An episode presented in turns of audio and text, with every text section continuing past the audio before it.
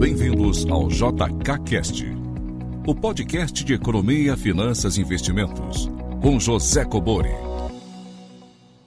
Sejam todos muito bem-vindos a mais um episódio do nosso JKCast. Hoje, excepcionalmente gravando aqui em viagem, peço desculpas antecipadamente é, pela qualidade do áudio, é, mas porque eu esqueci o meu microfone, não estou aqui com a minha mesa de som, mas esqueci o básico que é o microfone. É, já pedi para me enviarem aqui né?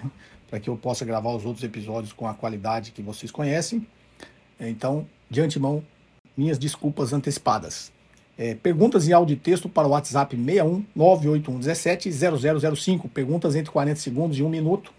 E textos é, por uma leitura equivalente. Lembre-se sempre de gravar de um local silencioso, se identificando é, e de onde você fala, tá ok? Tem ainda muitos áudios vindo com qualidade de, de som muito ruim, com muito barulho, né, gravado em ambientes externos. Então, só se atentem aí de mandar é, com esses parâmetros aí, né? Principalmente do tempo e do, do fundo aí, com, sem muito barulho, né? Porque senão a gente não consegue reproduzir a pergunta aqui, tá ok? Hoje, excepcionalmente, eu estou aqui gravando do interior da Bahia, de uma cidade chamada Maraú, na vila de Barra Grande, é, mais precisamente, estou em Taipu de Fora. Então, hoje, é, porque a internet aqui não é tão boa assim, não consigo a participação do Ed aqui comigo, estou sozinho. E também porque hoje é aniversário do Ed, né? Hoje, sexta-feira que eu estou gravando aqui, dia 5 de agosto é aniversário do Ed, ele está em São Paulo, deve passar é, um mês aí. Então, já aquele abraço para meu filho, um beijo e para que vocês também saibam aí que hoje é aniversário desse grande garoto, tá joia? Então vamos lá, sem mais delongas, a primeira pergunta. Grande professor José Cubor aqui, Gustavo Capo de Ferro de Bragança Paulista, interior de São Paulo. E a minha dúvida é sobre montar uma carteira de ações. Eu tenho algumas ações, é, mas eu tenho bastante dúvidas sobre as estratégias, né? A diferença de fazer buy and hold com fazer swing trade. Aí eu vejo algumas pessoas falando para montar uma carteira focada em dividendos e aí, quando eu penso em aumentar a minha carteira, porque eu tenho apenas três ou quatro empresas é, no meu, na minha carteira, aí eu não sei muito bem o que procurar. Se eu procuro boas pagadoras de dividendos, se eu procuro empresas com alto potencial de crescimento, se eu procuro empresas de setores diversos para ter uma carteira mais diversificada e assim mais segura ou menos arriscada. É, talvez o senhor, se o senhor pudesse comentar quais os tipos de estratégia existentes, né? Eu sei que tem uma onde o preço não importa tanto, a outra o preço importa muito, né? Bem, Gustavo de Bragança Paulista, interior de São Paulo. Vamos lá, Gustavo. Você fez várias colocações aqui sobre estratégias de investimentos, né? Então, no meu canal tem vários vídeos aí que eu falo sobre é, dividendos, empresas distribuidoras de dividendos, né? Porque ela distribui ou não, empresas de alto crescimento, estratégia de investimento. Então, no canal tem bastante é, informação e vídeo com esse tipo de conteúdo, tá? Você fala também sobre estratégia buy and hold, swing trade, você fala sobre montar uma carteira de ações. E só antecipando, eu esqueci de falar no início, né, no meu site josecobori.com.br, tem um curso focado em ações que chama O Investidor de Alta Performance, tá? Lá é exatamente só sobre ações, digo ali, tem módulos ali sobre como montar uma carteira de ações, tem módulos sobre os os principais tipos de ações, né? São seis tipos de ações: empresas de alto crescimento, empresas confiáveis, empresas com ativos ocultos, né? Empresas em recuperação, tem vários tipos de empresas ali e como analisar esse tipo de empresa, tá ok? Então você consegue esse conteúdo lá e tem uma parte ali que também tem como precificação, é uma, um valuation ali resumido, né? Para o investidor é, iniciante aí que quer pelo menos saber o quanto ele está pagando aquela empresa e o quanto ela realmente valeria ali, segundo a, sua análise, né? o, seu, o seu valuation, a sua avaliação, tá ok? Então esse é um curso aí que tem bastante conteúdo sobre isso aí, que responde praticamente todas as suas perguntas. Mas vamos lá. É, bom, sobre a, os tipos de investimentos, você falou buy and hold. Buy and hold é uma estratégia muito conhecida né, em, em análise fundamentalista de investidores aí focados no longo prazo. Mas como toda estratégia, como eu digo, você tem que sempre se atentar a não é, ser tão é, radical e fixo naquilo que prega essa estratégia, tá? Porque é, o buy and hold você parte do pressuposto que você está comprando regularmente determinada ação de determinada empresa e vai segurar isso ao longo, no longo prazo, né? Então, buy and hold seria compre e segure, mas você está partindo do pressuposto que você está comprando ações de boa empresa, que você partiu de uma boa avaliação escolheu uma ação de boa empresa. Obviamente, você pode estar errado, e se você está comprando as ações de uma empresa errada que lá na frente não terá sucesso, isso é muito difícil da gente é, prever, né, o futuro a Deus pertence, mas você estaria compre seguro e uma ação que, que não vai valer também não faz sentido, tá ok? Quanto à estratégia do. Eu nem chamo de estratégia, tá? Que chama swing trade, que é o day trade que você compra e vende dentro do mesmo dia. E o swing trade você segura por mais algum tempo, né? Uma semana, duas semanas. Eles chamam de swing trade. Como eu sempre brinco aqui, o próprio nome já é sugestivo, tá? Esse tal do swing trade você tem que tomar cuidado, que você vai pensando que você vai conseguir uma coisa e você vai conseguir uma coisa completamente diferente. Então, cuidado com esse tipo de estratégia, tá ok? Não é estratégia de investimento, tá? Qualquer estratégia é, que eles chamam de estratégia, que é comprar e vender ações no curto prazo, eu não considero uma estratégia de investimento. Isso é mais uma especulação, uma aposta, é tentar adivinhar os movimentos do mercado. E aí, como todo mundo tenta comprar na baixa e vender na alta, todo mundo parte do pressuposto que vai conseguir isso. Seria muito simples, né? Compre na baixa e venda na alta. Como se a gente conseguisse prever isso, né? Então, quando o cara, ah, tá na alta, eu vou vender. Ele parte do pressuposto que ele vai vender e a ação vai, daquele momento já vai passar a cair. Isso não acontece e compre na baixa. Ele pensa que a ação caiu, está lá no, digamos, no fundo do poço, ele vai comprar e a ação vai, daquele momento em diante, voltar a subir. E não é isso que acontece. Acontece justamente o inverso, e aí ele fica tentando corrigir os seus movimentos, as suas decisões. Então ele vende na alta, achando que é uma alta, ele vende, a ação continua subindo, e ele fica com aquele arrependimento, ele vai lá e, e putz, não devia ter vendido, não devia ter saído, ele vai lá e compra a ação de novo e ela começa a cair desse momento em diante. É, ou o contrário, né? Ele, ele acha que a ação está no fundo, ele compra a ação, em vez de voltar a subir, ela continua caindo. Ele fala, pô, comprei na hora errada, a ação está caindo, vou perder dinheiro. Aí ele vai lá e vende, quando ele vende, a ação volta a subir. Então, é, não é tão simples assim, né? Se fosse simples, eu sempre brinco, brinco não existiria nenhum investidor mal sucedido, nenhum, é, ninguém perderia dinheiro na bolsa se todo mundo conseguisse realmente comprar na baixa e vender na alta, tá? Então, tome cuidado com essas estratégias de curto prazo, tá ok? Como montar uma carteira de ações, como eu disse, no Investidor de Alta Performance é, tem bastante conteúdo sobre isso. Você tem que partir do pressuposto, né, primeiro do seu perfil de investimentos. É, eu sempre prego que você né, invista com, com disciplina e horizonte de tempo, ou seja, visando o longo prazo. Saiba avaliar bem uma empresa, saiba fazer ali a sua, o seu valuation, a sua avaliação, saber o valor da empresa para ir saber que preço você pode pagar naquela ação, tá ok? e aí você vai escolher os setores, né, vai fazer um, uma avaliação é, do ambiente macroeconômico, vai uma avaliação setorial, qual empresa naquele setor que você julga que será a vencedora, né, ou seja, vai ser melhor que as suas rivais né, no, no segmento, que os concorrentes, vai conseguir colher melhores negócios, melhores retornos aos seus acionistas, e a partir do pressuposto você fez toda a análise certa, é comprar aquela ação e segurar ela no longo prazo, e obviamente monitorando sempre se ela mantém os seus bons fundamentos, tá? Que nem sempre também acontece, as empresas elas mudam ao longo do tempo, né? Tanto para melhor quanto para pior. E você tem que ser um investidor disciplinado e acompanhar isso, tá ok? Quando você fala ações de dividendos, paga dividendos ou ações de alto crescimento, você tem que partir do pressuposto também é que nem sempre é, uma empresa que paga muitos dividendos é uma boa empresa. E nem sempre uma empresa que não paga dividendos é uma empresa ruim. Como eu digo, tem duas fontes de rentabilidade eh, nas ações das empresas, que é distribuição de dividendos e ganho de capital. Né? Então, empresa de alto crescimento, ela não distribui dividendos e dá muito ganho de capital.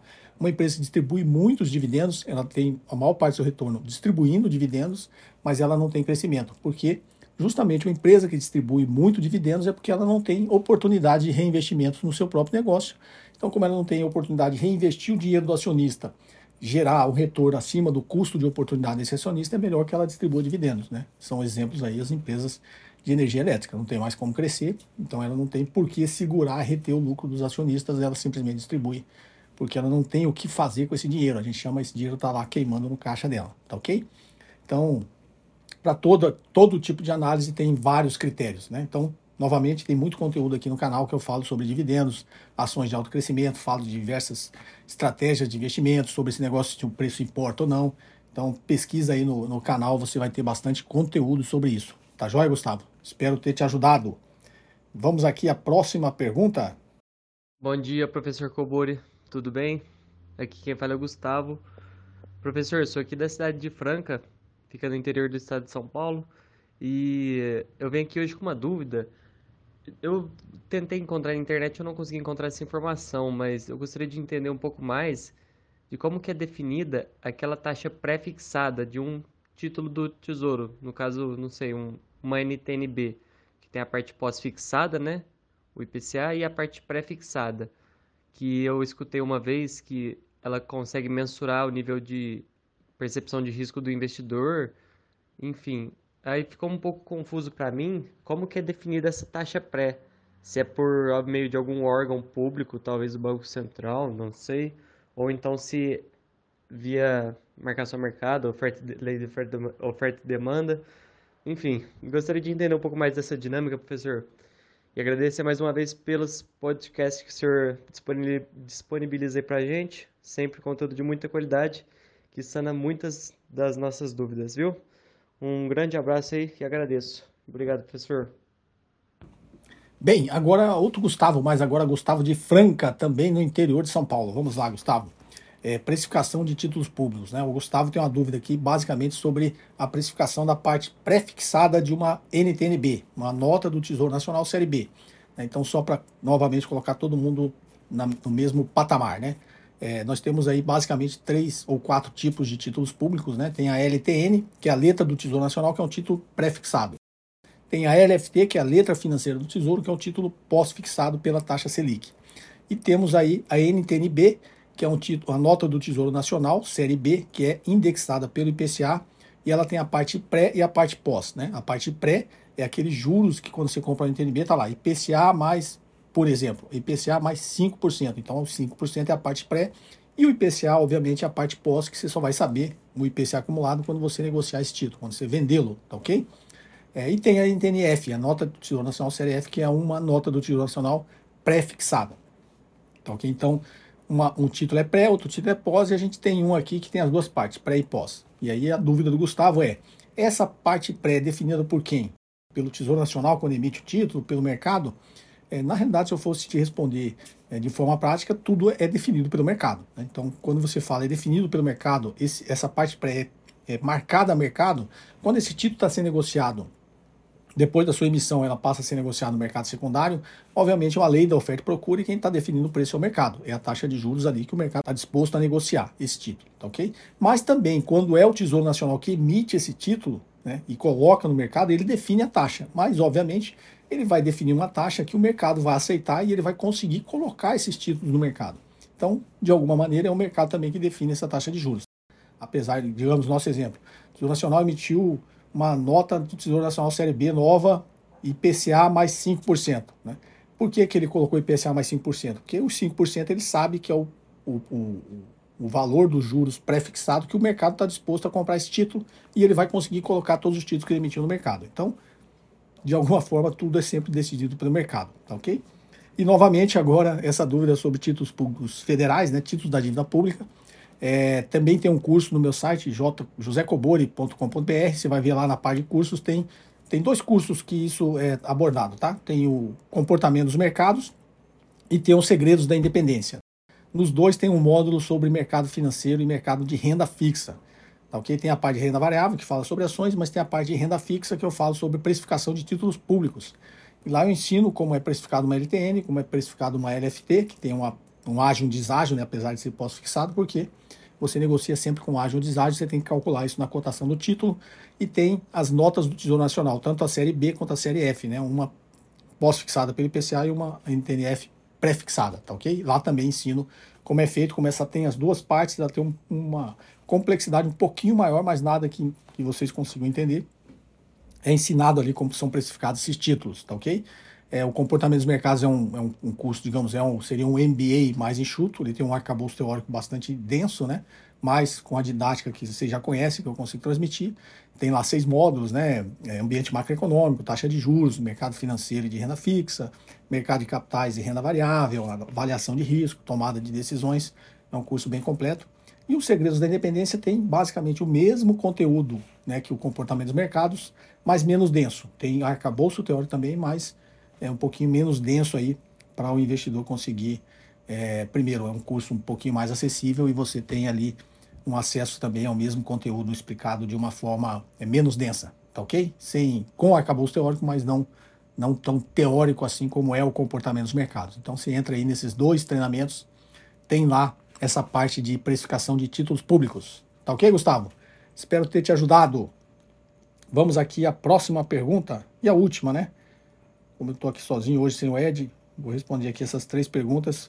Novamente, várias perguntas vieram, mas uh, a equipe não conseguiu me enviar aqui porque não foram aproveitadas, né? Ou porque estava muito longa, ou porque tinha é, muito barulho aí, foi gravado em ambiente externo e não dava é, basicamente para escutar direito a pergunta da pessoa, tá ok? Então, sempre se atentem e tomem cuidado com isso. Tá joia? Vamos então aqui. A pergunta.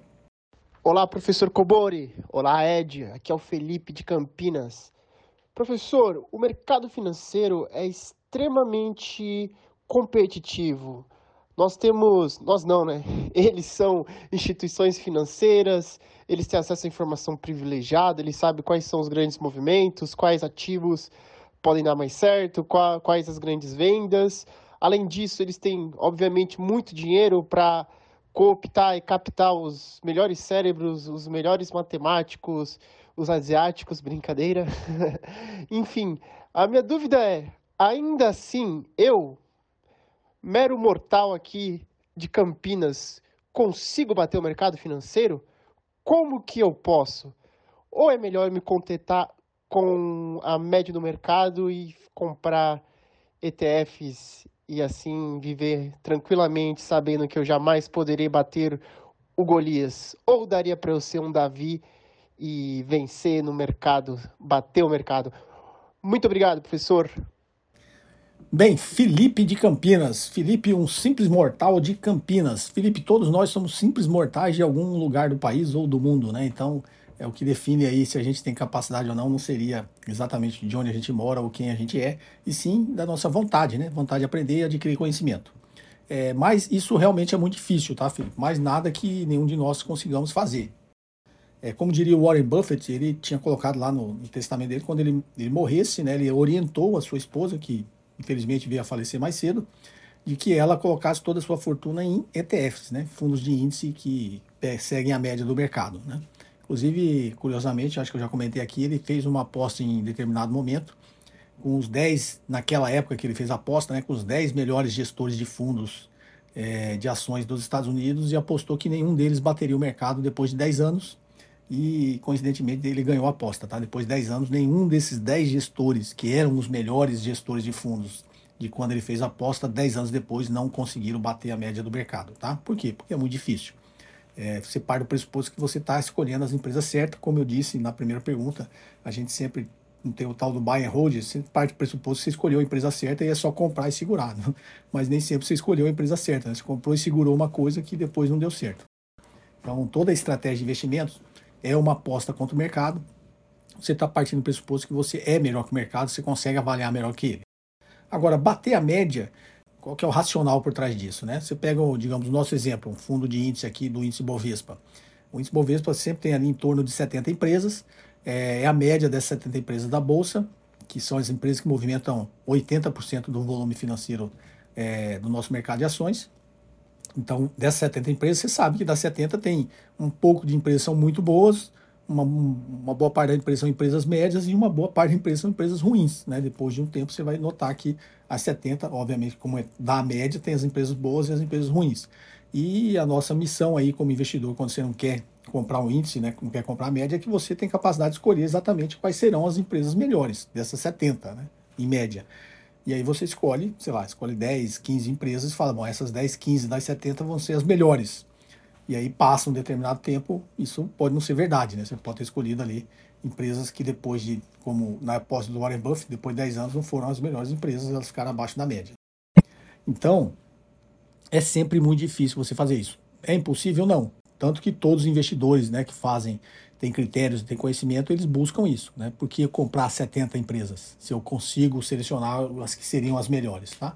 Então, isso exige disciplina, horizonte de tempo e conhecimento conhecimento para saber avaliar a empresa, saber o que é uma, um planejamento estratégico de uma empresa, é, como a gente está projetando o futuro, eu sempre brinco, a ciência, né, finanças e economia talvez é importante, é a base, mas não é o mais importante. O mais importante é você saber que a partir de agora, estrategicamente, qual vai ser a empresa que vai ser mais competitiva, que vai ter vantagem sobre os seus concorrentes e vai conseguir colher os melhores resultados.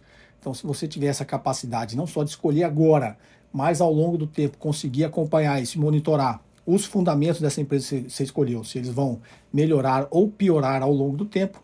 É, se você tiver essa capacidade, você tem grande probabilidade de fazer bons investimentos, tá ok? para que, que você precisa para isso? Conhecimento, né? Conhecimento, disciplina e horizonte de tempo, tá ok? Então isso não é impossível, você pode aí sim ser um Davi, né, frente ao Golias, tá? Golias é o mercado e você é o Davi ali, é o pequeno investidor que tem conhecimento ou está sempre buscando novos conhecimentos, tem disciplina e tem horizonte de tempo, ou seja, investindo sempre no longo prazo, não fazendo essas apostas é, na volatilidade do mercado, tentando descobrir os movimentos de curto prazo do mercado, que é, eu acho que é a pior coisa que o investidor faz, é porque ele entra em um movimento especulativo muito mais baseado na emoção do que na razão. Tá ok, Felipe? Então, é, essa seria a minha recomendação. Espero que você aí se sinta apto né, a conseguir fazer bons investimentos e adquirir bons conhecimentos. Bem, pessoal, esse episódio fica por aqui. Como eu disse, hoje eu fiz sozinho, né? Hoje é aniversário do Ed. Ele está em São Paulo e como aqui onde eu estou, né, em Taipu de Fora, na vila de Barra Grande, aqui no município de Maraú, no interior da Bahia, a internet não é tão boa, então é, teríamos problemas aqui de latência, né, para fazer a nossa gravação aqui junto com o Ed e também porque hoje é aniversário dele, tá ok? Então hoje eu fiz sozinho aqui, espero que vocês tenham gostado é, deste episódio. Perguntas em áudio e texto para o WhatsApp 61 98117 0005, tá ok? Perguntas entre 40 segundos e um minuto, sempre em locais silenciosos, se identificando e de onde você fala, tá joia? Acesse o meu site josecobori.com.br para acessar ali quais os cursos né, que se encaixam aí com vocês, tá? Investidor de alta performance focado em ações, é, o comportamento dos mercados, um, um, curso um pouquinho mais denso, como se fosse um MBA mais enxuto, tá ok? Só com o que interessa, né? Que a gente sabe que tem muita teoria que a gente aprende na escola que não é aplicável. Então eu procurei fazer o comportamento do mercado com teorias que se aplicam no mercado e como elas são aplicadas, tá ok? E os segredos da independência também, que é o curso completo, que fala de renda fixa, renda variável e muitas outras coisas, economia, finanças, é, taxa de juros, né, formação, curva de juros, estrutura termo da curva de juros. Esse tudo tem esse, esse tipo de arcabouço e espero que ajude. Temos lá o PEC, que é o Programa Excelência em Educação Corporativa, que é voltado para empresas, né? Então, se você é empresário, tem uma empresa, eu já treino algumas empresas. É um programa um pouco mais longo, são 12 meses, né? Que eu passo treinando os executivos das empresas para ir é, melhorar essa parte da gestão, não só estratégica, como na parte de finanças, é, sempre com a visão baseada em valor, tá ok? E as nossas imersões, né? Tem imersão em fusões, aquisições e valuation. Aí tá? eu pretendo lançar uma imersão também presencial focada só em valuation, mas essa não existe ainda. Eu estou montando aí a pedido, a pedida de muitos de vocês. Estou tentando montar um aí que agrade a todo mundo e que realmente seja útil, né, ao conhecimento aí sobre avaliação de empresas. Tá ok? Então esse episódio fica, fica por aqui. Espero que vocês tenham gostado. Um forte abraço e até o próximo episódio. Você ouviu mais um episódio de JK Cast, o podcast de economia, finanças e investimentos com José Cobori.